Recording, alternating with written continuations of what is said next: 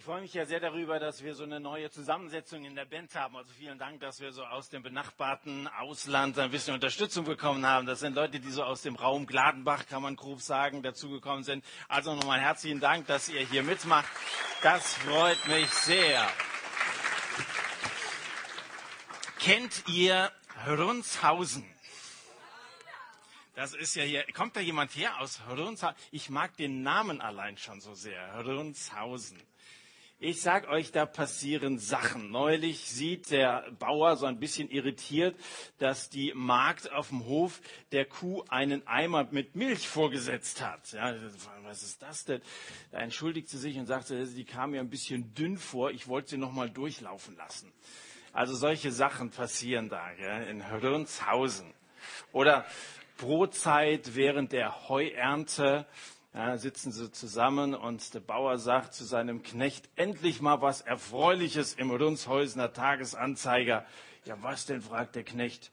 Ja, schau, zwei Schinkenbrote und ein Apfel. Also auf dem Land ist das Leben noch in Ordnung, die Welt noch in Ordnung, so ist das Landleben.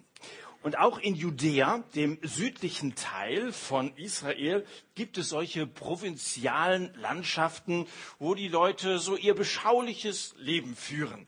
Und auf den Hügeln Israels, da verläuft so ein schmaler Pfad und ein Priester ist unterwegs. Ein Priester, der hat eine Kuh hinten im Schlepptau. Vor ihm liegt ein Ort namens Bethlehem. Der war nicht sehr viel größer als Runzhausen, wahrscheinlich eher kleiner.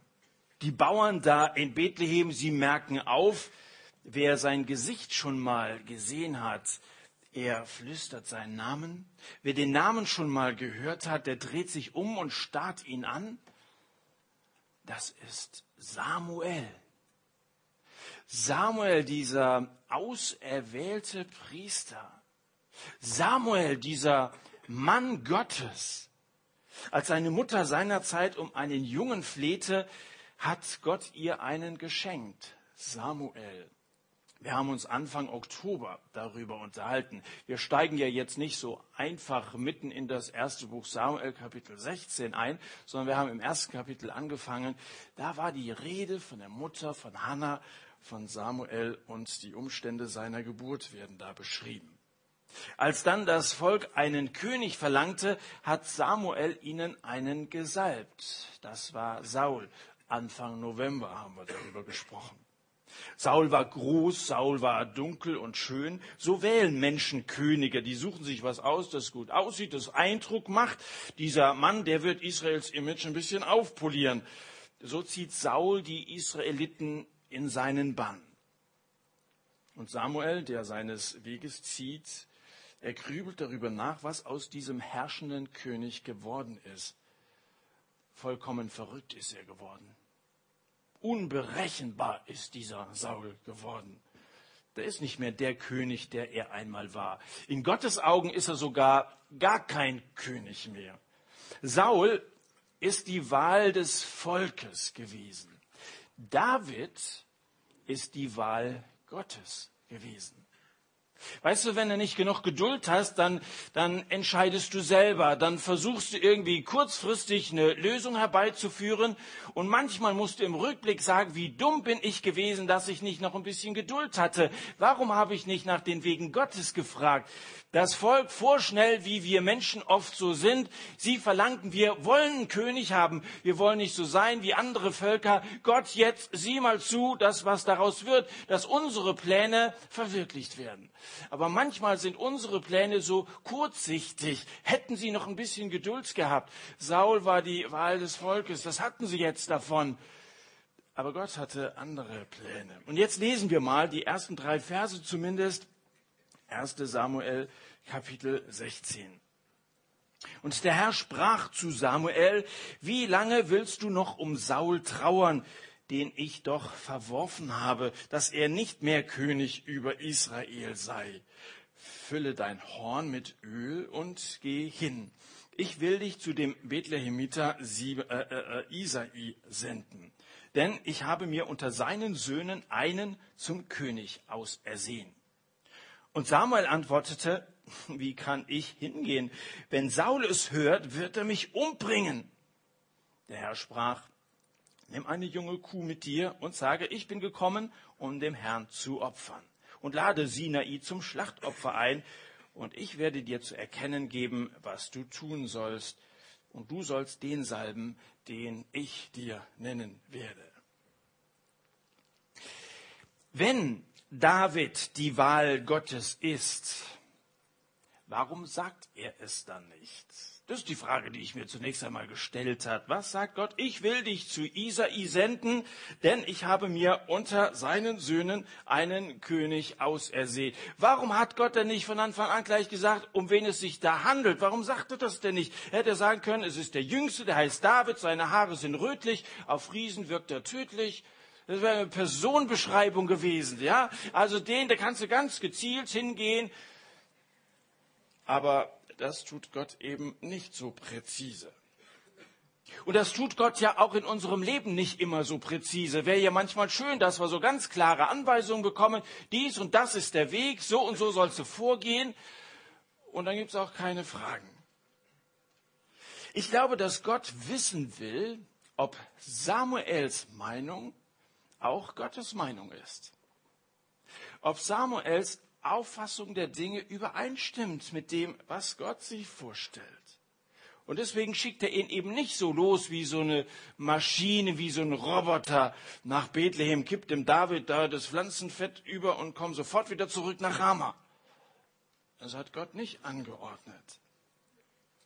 Du und ich, wir sind eben keine Maschinen, sondern wir sind Söhne und Töchter. Wenn du dich auf Jesus eingelassen hast, wenn du Christ geworden bist, dann bist du ein Kind Gottes. Du bist eben nicht nur irgendwie ferngesteuert, du bist nicht nur von Gott irgendwie programmiert und dann läuft's irgendwie, sondern er nimmt dich ernst und er ist interessiert an deiner Meinung. Er will dich in seine Pläne mit einbeziehen. Das ist doch eine große Ehre.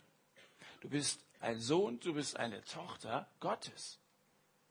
Und wenn Eltern ihre Kinder fragen, sag mal, was meinst du? Die Mutti meint das. Ich bin der Auffassung. Was meinst du?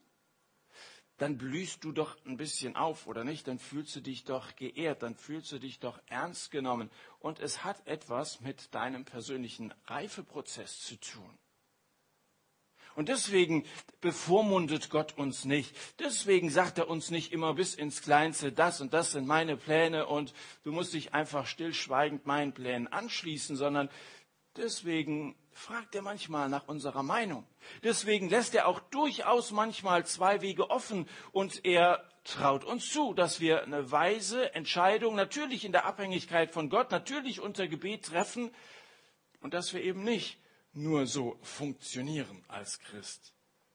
Und das hätte Samuel eigentlich freuen sollen, aber er macht einen recht nervösen Eindruck. Wie kann ich hingehen? fragt er. Also so sind wir oft als Menschen, so reagieren oft auch in der Bibel die Diener Gottes und sagen, das ist mir zu groß oder Gott, hast du es gut überlegt? Ich weiß nicht so genau, ob das klug ist, was du davor hast.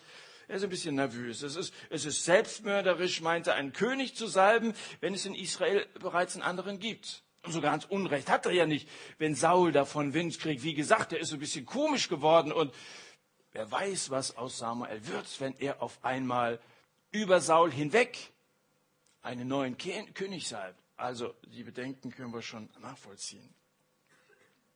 Allerdings ist es noch schlimmer in diesen Zeiten, ohne einen verlässlichen König zu sein. Versetzen wir uns mal ein bisschen in diese Epoche der Bibel hinein. Wir befinden uns 1000 vor Christus und zu dieser Zeit ging es ganz schön rund im Nahen Osten. Wilde Horden zusammengewürfelter Stämme lebten dort, die sich Israel nannten. Das war alles andere als ein einheitliches Land.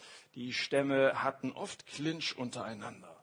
Die Zeiten sind vorbei, wo sie gemeinsam ihren Führern wie Mose und Josua gefolgt waren. Mose und Josua, das sind Helden, die man aber nur noch aus dem Geschichtsunterricht kennt. So eine geistliche Eiszeit von ungefähr 350 Jahren seit dem Tod Josua hat den Glauben der Menschen irgendwie eingefroren. Es ist irgendwie geistlich nichts mehr los. Da ist irgendwie kein Leben mehr. In jenen Tagen, so heißt es in Richter Kapitel 21, damit endet diese Zeit der Richter, bevor es dann in die Monarchie Israel übergeht. In jenen Tagen war kein König in Israel. Jeder tat, was recht war in seinen Augen. Und diese Zeit war bestimmt von Korruption, von Unmoral, von Gewalt, von Unordnung. Die ist an der Tagesordnung. Dann hatte das Volk nach dem König gerufen, aber statt das Schiff zu retten, hätte Saul es fast versenkt. Der Liebling des Volkes war zu einem psychopathischen Risiko geworden, zu einer Zeitbombe. Und dann sind da noch die Philister, dieses kriegslustige Völkchen. Unter denen gibt es Riesen, was heißt unter denen, eher gesagt über denen. Ja? Außerdem haben die Philister ein Monopol auf Eisen und Schmiedekunst. Technisch gesehen sind die den Hebräern weit voraus. Die Philister bauten Städte. Die Hebräer, die zogen mit ihren Stämmen in der Landschaft umher und wohnten in Zelten. Die Philister, die haben eiserne Waffen. Die Hebräer haben Holzpfeile. Die Philister donnern mit glänzenden Kriegswagen durch die Ebene. Die Hebräer versuchen es ihnen mit Knüppeln und Mistgabeln beizubringen. Es wird von einer Schlacht berichtet, bei der das gesamte Heer der Hebräer nur zwei Schwerter besaß. Eines für Saul und eines für seinen Sohn Jonathan. Kapitel 13, 22, muss man gucken. Das ist also so die Situation. Unter den Hebräern gibt es also Bestechung, wohin man sieht. Von außen werden sie ständig bedroht, ständig diese Völker um sie, die Krieg anzetteln wollten. Saul ist geschwächt, das Volk ist noch schwächer. Und da kann man schon verstehen, dass der Samuel sich Sorgen macht. Klar, er ist in die, in die Jahre gekommen, hätte sagen können, komm irgendwie, irgendwann bin ich beim Herrn und so. Solange Samuel lebte, solange er atmete, sah er auch eine Verantwortung für das Gottesvolk. Da geht es doch nicht so, dass man da einfach so mitschwimmt sagt, es, es ist halt so, sieht man die Schultern hoch, da kannst nichts machen oder so. Wenn wir Unrecht sehen, wenn wir Schwierigkeiten sehen, dann lasst uns ringen und vor Gott dafür flehen, dass sich die Umstände ändern. Samuel war ein verantwortungsvoller Mann, der voller Sorge war. Und deswegen schätzte ihn Gott, deswegen hat Gott ihn auch gebrauchen können. Aber was soll er machen, der arme Samuel? Besser ist die Frage, was wird Gott tun jetzt hier an diesem Tag? Nun, er tut, was keiner erwartet und was kaum einer wahrnimmt.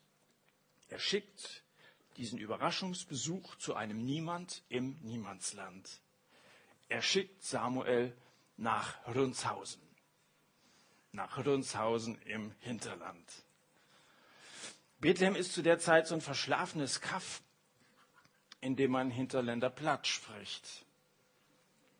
Und richtig platt wären die Bethlehemiter gewesen damals, wenn sie gewusst hätten, dass heute Bethlehem, dieser winzig kleine Ort, in der ganzen Welt bekannt ist. In der ganzen Welt bekannt ist. Denn irgendwann sollte Jesus Christus, der König, der von Gott erwählte, der Erlöser der Welt in Bethlehem seinen ersten Schrei unter dem Stern, unter dem Himmel dieses Örtchens loslassen. Gott hat Pläne. Manchmal brauchen Menschen ein bisschen Geduld.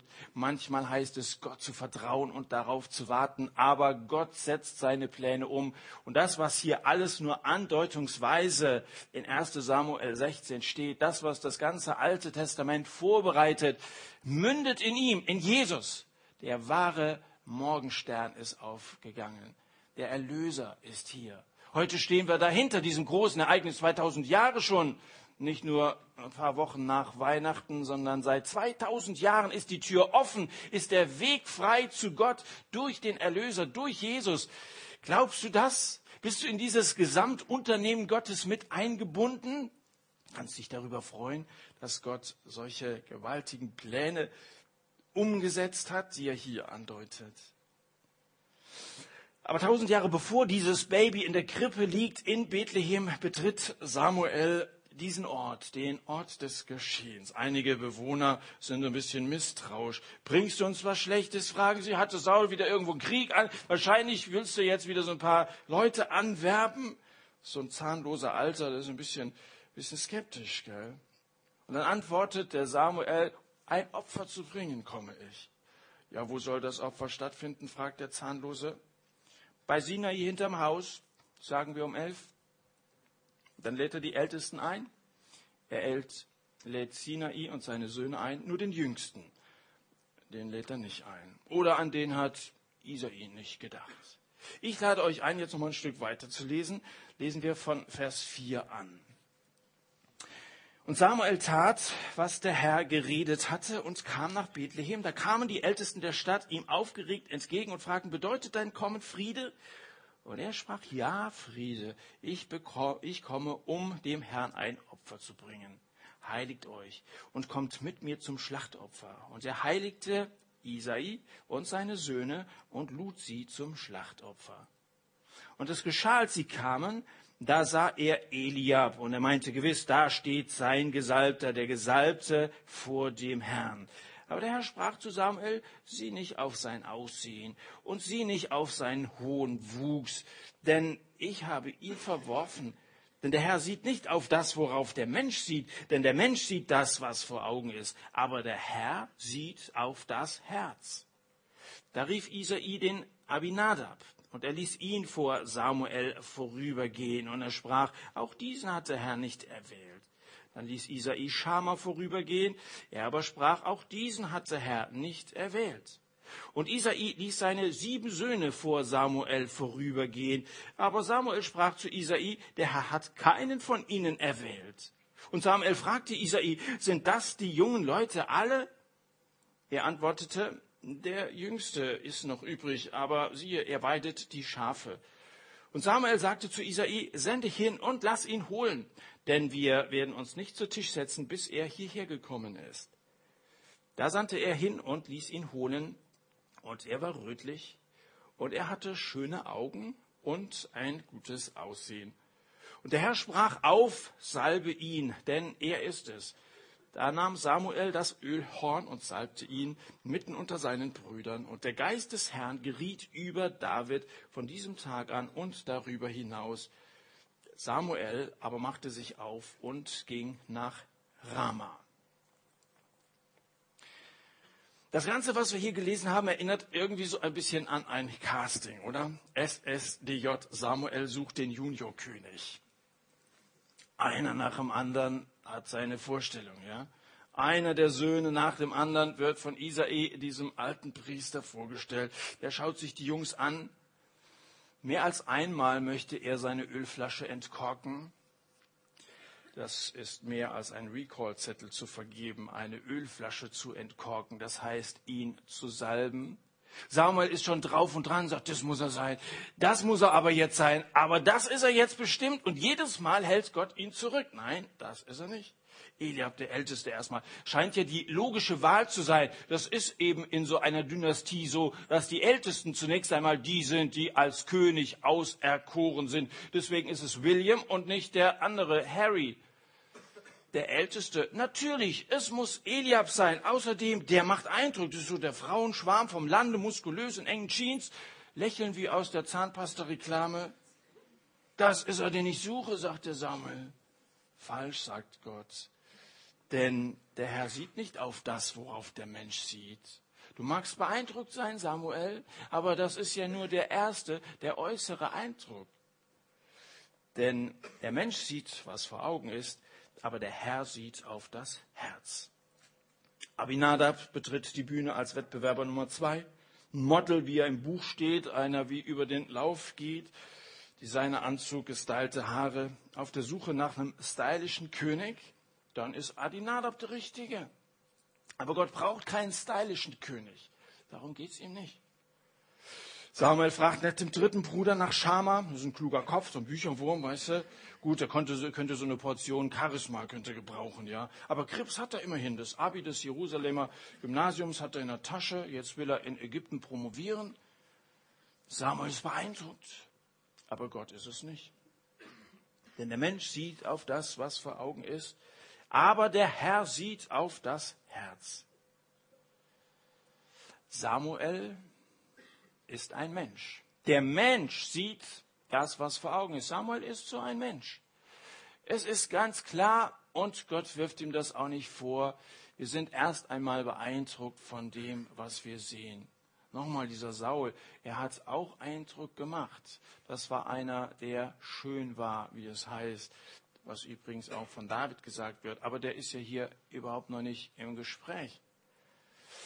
Der Mensch sieht, was vor Augen ist. Samuel als Mensch, zwar ist Samuel ein Prophet, das heißt ein Seher, und eigentlich schon einer, der von Gott besonders begabt ist, durchzublicken und dann auch Botschaften von Gott weiterzugeben. Aber immer klar zu sehen scheint auch Samuel nicht. Und wer nicht sehen kann, muss hören. Weil wir die Pläne Gottes nicht durchblicken, ist es umso wichtiger zu hören. Samuel war darauf angewiesen, dass Gott sozusagen ganz nah an seiner Seite stand und ihm immer wieder ins Ohr flüsterte, nein, der ist es nicht.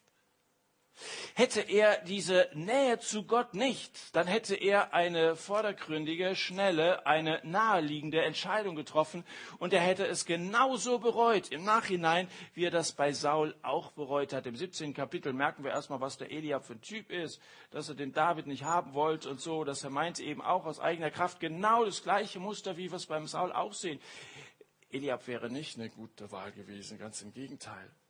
Also deswegen ist so wichtig, dass du auch in der Nähe von Gott bist und sozusagen Gott in dein Ohr hineinflüstert. Deswegen ist so wichtig, dass das Wort Gottes liest. Hier redet Gott zu dir. Und wie viele haben mir das erzählt? Wie oft habe ich es selber erlebt, dass wenn du Fragen hast, dass wenn du das Wort Gottes regelmäßig liest, plötzlich die Antwort klar vor Augen ist. Da hast du aufgeschlagen, diese Bibel lese, sie hat voll in deine Situation hineingepasst. Wer nicht sehen kann, muss hören. Wir sind angewiesen auf das Reden Gottes, weil wir nicht klar sehen, weil wir beschränkt sind. Der Mensch sieht, was vor Augen ist. Gott sieht aber viel weiter und deswegen redet er zu uns. Du musst hören. Wenn wir nicht bei allen Entscheidungen, und wir haben ja viele Entscheidungen zu treffen, gerade in eurem Alter muss man viele wesentliche, richtungsweisende Entscheidungen treffen wenn wir nicht bei allen Entscheidungen auf die Stimme Gottes hören, dann haben wir uns, ehe wir uns versehen, verguckt. Und dann haben wir ganz schnell eine falsche Richtung eingeschlagen und sind auf einem Weg unterwegs, der uns eventuell weiter wegbringt von Gott. Sieben Söhne stellen sich der Reihe nach vor, sieben Söhne fallen durch. Das Casting gerät ins Stocken. Samuel zählt die Sprösslinge nochmal durch. Eins, zwei, drei, vier, fünf, sechs, sieben. Wo ist denn die acht geblieben? Sag mal, Sinai, sind das alle? Hast du nicht mehr hingekriegt? Und dann erst zwirbelt er sich so im Bad ein bisschen und sagt, ja, draußen bei der Herde, da ist noch der Jüngste, unser kleiner David, aber einer muss ja aufs Vieh aufpassen, deswegen, der ist draußen. Das hebräische Wort, das hier gebraucht wird für jüngster Sohn, heißt Hagathon. Und damit ist nicht nur das Alter gemeint. Ein Hagathon war der jüngste vom Alter. Dieses Wort meint aber noch mehr den Rang des Jüngsten. Hagathon, das ist, das ist der kleine Bruder im Sinne von unwichtig, im Sinne von minderwertig. Der Hagathon, das ist einer, der im Schatten der anderen stand. Das ist der Kümmerling quasi. Schafe hüten, das ist genau der richtige Job für den Hackathon der Familie. Da kann er nichts anstellen. Lass den draußen bei den Zottelböcken mal an der frischen Luft und so. Wir feiern hier ein Fest mit Samuel. Da finden wir David, überraschenderweise. Wir reden ja hier von David. Damals hat keiner geahnt, was aus David mal werden würde. Weißt du, von, dem, von wem wir hier reden? In der Bibel drehen sich 66 Kapitel um seine Geschichte. Damit nimmt er von Jesus selber abgesehen mehr Raum in der Bibel ein als sonst irgendjemand.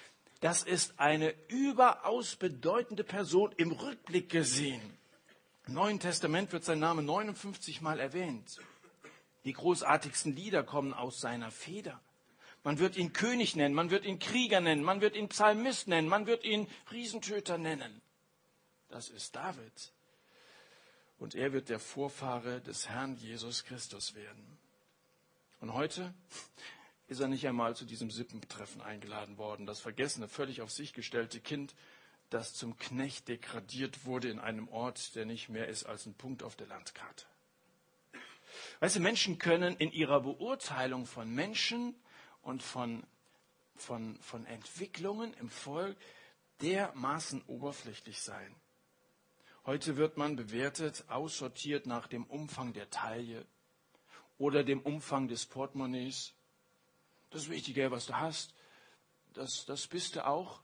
Dann hast du Anerkennung, wenn du, wenn du Leute mal zu was einladen kannst und so. Und danach wird der Wert irgendwie äh, beurteilt. Man bewertet Äußerlichkeiten. Die Farbe der Haare, die Marke der Klamotten, die Abwesenheit der Pickel und so. Das ist wichtig. Und dann kriegst du, dann, dann, wenn du, wenn du was darstellst, rein äußerlich, dann bist du ein guter Freund. Und wenn das nicht, wenn du diese, diese Merkmale nicht aufweist, dann fällst du unten durch. Dann wirst du, wirst du irgendwo aussortiert. Für die meisten ist Aussehen wichtiger als der Charakter. Die Lehrer suchen sich ihre Lieblingsschüler, statt die zu sehen, die sich gut vorbereitet haben. Eltern geben mit ihren Lieblingskindern an. So grenzt die Welt aus, was gefällt und, und was nicht. Ausschuss versteckt man draußen auf dem Feld. Entscheidend aber ist, was Gott über dich denkt. Gott sieht dich mit seinen ganz anderen Augen. Der Mensch sieht, was vor Augen ist. Gott sieht sehr viel tiefer. Er weiß, was wirklich in dir steckt. Er weiß, wer du wirklich bist. Erinnerst du dich an letzte Woche? Gott sieht etwas, wo Menschen nicht sehen. Er sieht die Senfkörner und er sieht auch das, was daraus werden wird. So ein Senfkorn ist David. Klein, unbedeutend. Keiner hatte an ihn gedacht, draußen auf dem Feld. Nicht mal dran gedacht, ihn reinzurufen haben sie. Gott sieht, was daraus werden wird, dass er 66 Kapitel in der Bibel füllen würde. Wow! Wir reden von David. Der Mensch sieht, was vor Augen ist. Gott sieht auf das Herz. Diese Worte, Worte wurden für die Hackathons dieser Welt geschrieben, für die Vernachlässigten, für die Ausgestoßenen, Alleingelassenen.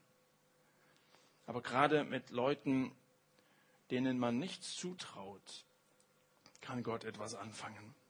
Gerade mit solchen und mit dir, ich übertrage es jetzt mal auf dich, möchte Gott etwas bewegen in dieser Welt. Mose war ein Verbrecher, der nicht gut reden konnte. Jona war fahnenflüchtig, der sich nicht mit der Gnade Gottes abfinden konnte. Simson war ein Weiberheld, der sie nicht beherrschen konnte. Und trotzdem hat Gott diese Leute, denen man es nicht zugetraut hätte, Geschichte geschrieben. Rahab war eine Hure. Elia war voller Depressionen. Lot trieb sich mit den falschen Leuten herum. Aber Gott wirkte durch die. Und David? Gott sieht einen Jungen im Hinterland von Bethlehem an der Kreuzung von Langeweile und Verlorenheit und er erkennt in ihm einen, der ein aufrichtiges Herz hat. Das ist die Beurteilung Gottes. Ist da jemand aufrichtig? Ist da jemand, auf den ich mich verlassen kann? Ist da einer, der auf mich vertraut, mit dem ich gemeinsam etwas bewegen kann in dieser Welt? Eliab ist fast ein Heide. Abinadabs Kleid aus Seide, Schama übertrifft sie beide. David lauert auf der Weide. Und da draußen weiß er gar nicht, was zu Hause eigentlich los ist. Und dann kommt plötzlich einer über die Felder gejagt und ruft er von weitem, Hallo David, nach Hause kommen. Hä? Durch die Stimme seines Bruders ruft Gott ihm zu, komm her, da ist jemand, der dich sehen will. Darf ich heute so ein Bruder für dich sein? Loszurennen, hier unter euch zu rennen, zu sagen, komm, da ist jemand, der dich sehen will. Da ist jemand, der eine Aufgabe für dich hat. Darf ich so ein Bruder sein? Darf ich dich rufen im Namen Gottes und dir sagen, du bist von Gott erwählt? Wenn du dein Leben Jesus gegeben hast, ist damit verbunden, dass er dich einbinden will in sein Reich. Ja, gerade du. Ich rede jetzt nicht über deinen Nachbarn oder so. Ich rede über dich. Du bist vielleicht jemand, der sich nicht zutraut, der immer als Hagathon abgestempelt worden ist, der tatsächlich Minderwertigkeitskomplexe hat.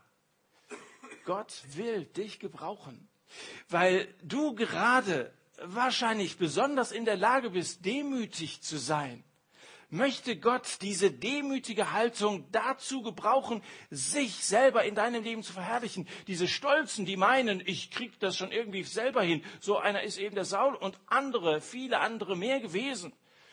die kann Gott nicht groß gebrauchen, durch die kann er nicht wirken. Die werden immer ihre vordergründigen Entscheidungen treffen. Ich mache das jetzt. Das sind nicht solche, die wie Samuel ganz nah dran sind an Gott und sagen, Herr, ich brauche deine Stimme. Sei so jemand, der demütig ist. Gott will dich gebrauchen.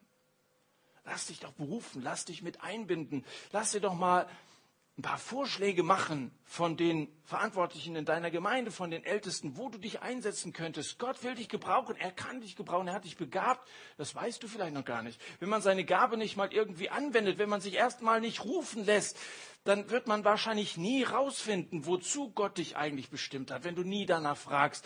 Bete doch bitte einmal, Herr, wenn du mich berufen willst, wenn du mich gebrauchen willst, an welcher Stelle soll ich mich einsetzen? Hier bin ich. Gebrauche mich sende mich. Und Gott lässt ein solches Gebet, wenn es aufrichtig gesprochen ist, nicht unbeantwortet. Davon bin ich fest überzeugt. Ich will noch darauf eingehen, warum Gott ausgerechnet David auserwählt hat. Was hat ihn veranlasst, ausgerechnet bei David zu sagen, Treffer, das ist mein Mann. Schauen wir uns mal den Charakter von David an. Was tut er denn, nachdem dieser alte Mann ihn zum König gesalbt hatte? Was würdest du in so einer Lage tun? Ist ja nicht alltäglich, was der David hier erlebt. Gott hatte ihn wirklich überrascht. Was tut er also? Ich kann euch sagen, dass er nicht gleich ins nächste Kaufhaus geht und Kronen ausprobiert. Gibt es die vielleicht auch in blauen, mit blauen Edelsteinen oder so? Hättest du vielleicht gemacht, ja? Gleich mal so vom Spiegel und so, König, ja, kann mir vorstellen. Der, der ist auch nicht, also hat er keinen Stapel Visitenkarten bestellt und hat nicht zum Drucker gesagt, ändern Sie bitte mal die Berufsbezeichnung Schäfer in König in Spee. Ja, hat er auch nicht gemacht. Lässt keinen Wagen aufpolieren, um durch Bethlehem zu rasen, rumzuschreien, hey Leute, vor euch steht der von Gott erwählte Ersatzmann für Saul oder so. Das, was er wirklich tut, das steht von Vers 17 an hier in unserem Kapitel. Lesen wir nochmal Vers 17. Gott, äh, Entschuldigung, und Saul sagte zu seinen Knechten, Seht euch nach einem Mann für mich um, der gut spielen kann.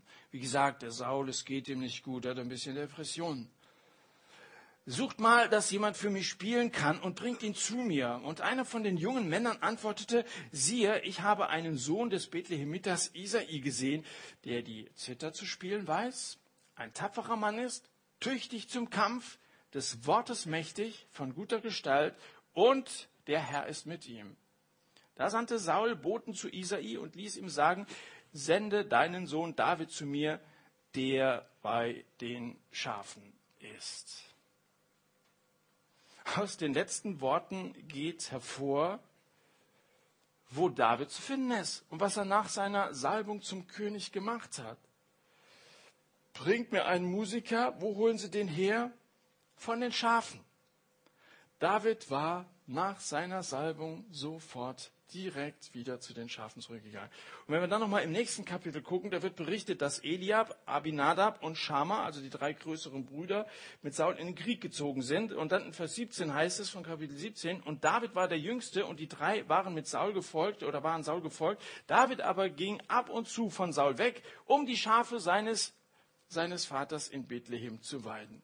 Ja, was ist das denn? Jetzt ist er der königliche Musiker, eine große Ehre, vor dem König Musik machen zu können. Außerdem hat er im Hinterkopf, Gott hat noch Größeres mit mir vor. Weshalb sieht er dann immer noch nach der Herde seines Vaters?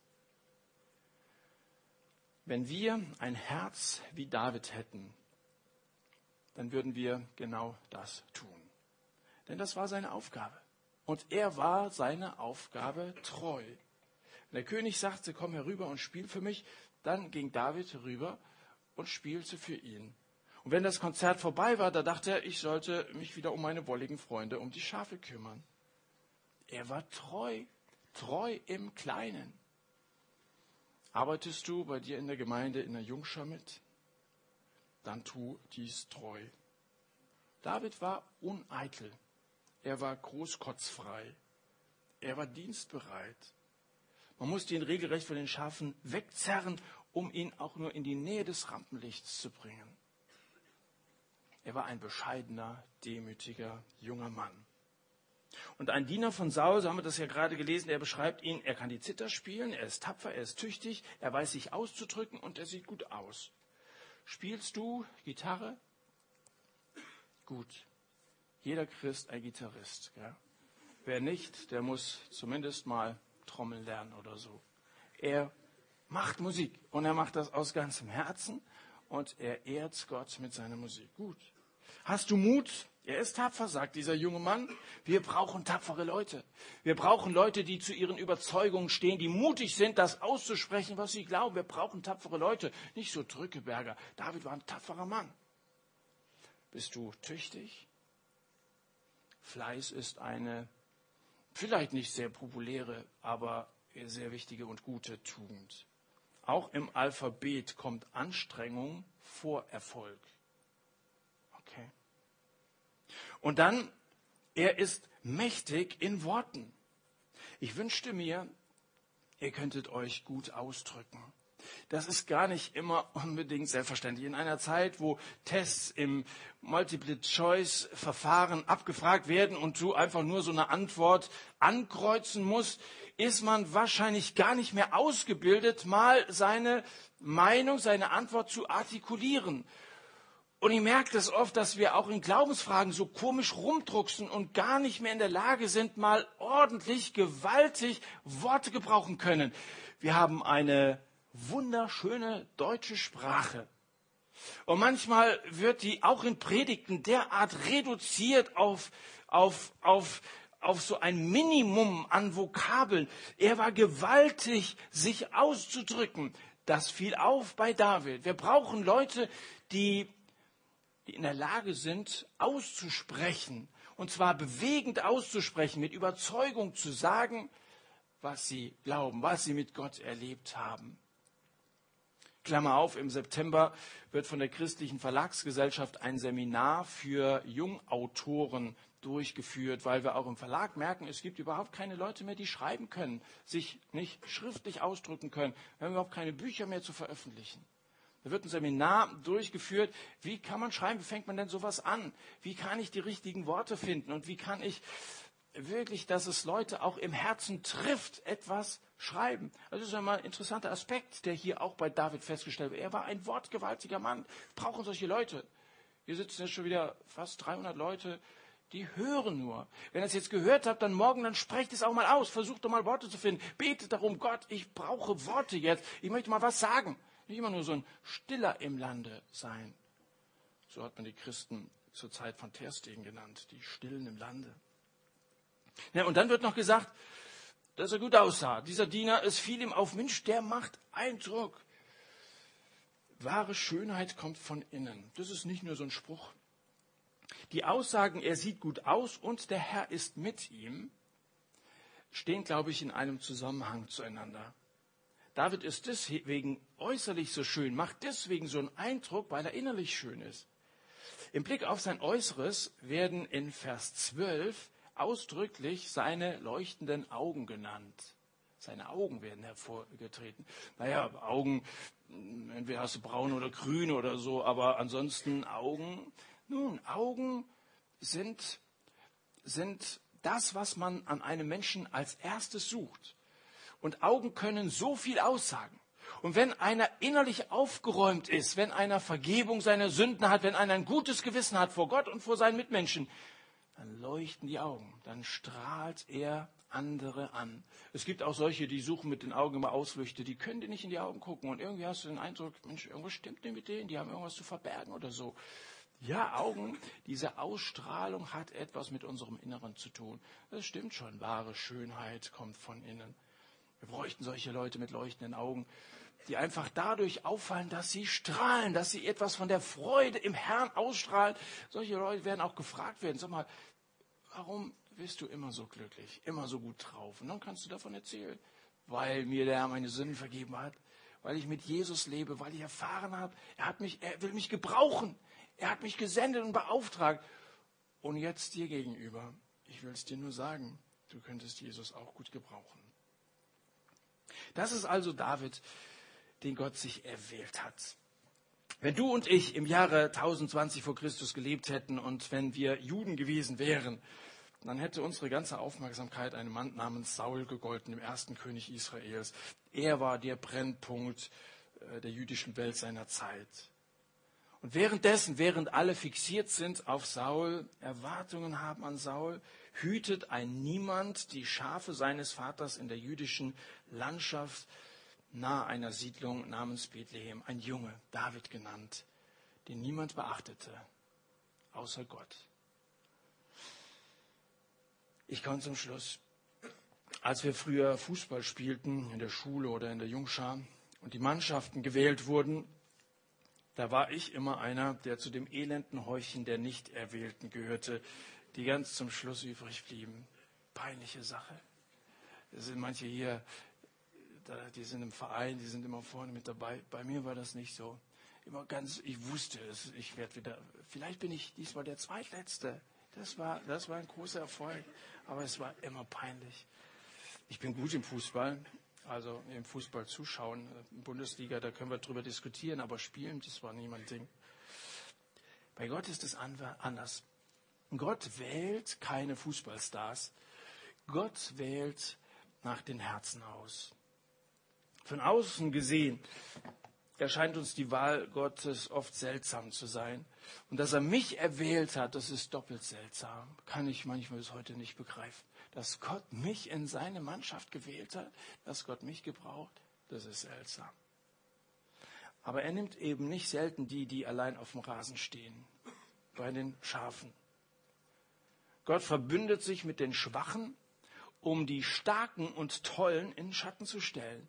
Das Schwache, das Verachtete, so heißt es in 1. Korinther 1, das Schwache der Welt hat Gott auserwählt, damit er das Starke zu Schanden mache. Genau das ist hier passiert. Gott hat sich das Schwache, das Unbedeutende, einen, der nicht damit gerechnet hat. Und nochmal, ich spreche auch von dir. Du hast überhaupt nicht damit gerechnet, als du heute Abend hier reingekommen bist, dass Gott dich beruft. Er möchte dich, wenn du dich schwach fühlst, wenn du dich abhängig von Gott fühlst, er möchte dich berufen und gebrauchen. Nicht der wird glücklich und nicht der wird etwas in Gottes Reich, der in den Augen der Menschen toll ist, sondern der, dessen Herz Jesus gehört. Gott sieht sich heute Dillenburg an. Gott sieht sich Rünshausen an oder das Dorf, in dem du lebst.